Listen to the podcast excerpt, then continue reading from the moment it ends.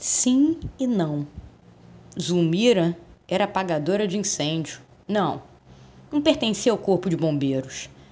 Um amor ia embora e deixava para ela ora um cão, ora um gato. Lembrança? Eu diria trabalho. Zulmira via naquilo uma missão. Não conseguia imaginar abandonar o pobre do bichinho. Por outro lado, era uma forma de continuar casada com seus amores. Tudo vinha junto e misturado, trabalho, missão, amor e dor.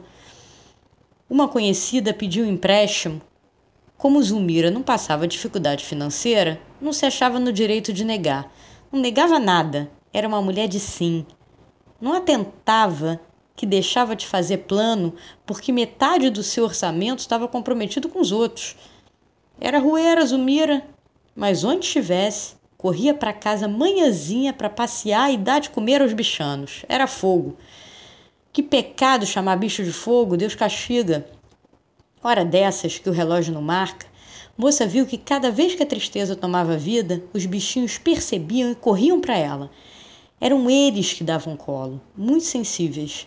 Sem falar nada, nem perguntar o porquê da tristeza, davam o carinho que precisava aquele carinho que ela jurava que viria só dos amores, estava ali, justamente naquelas criaturas que aparentemente teria que cuidar.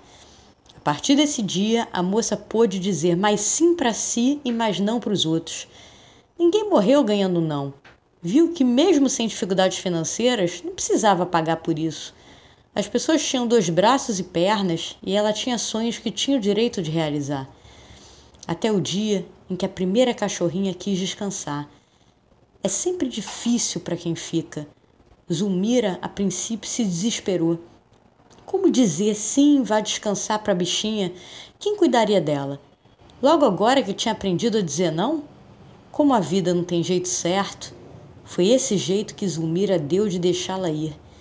Encontrou carinho dentro, dentro das mãos, montando e pintando caixinhas.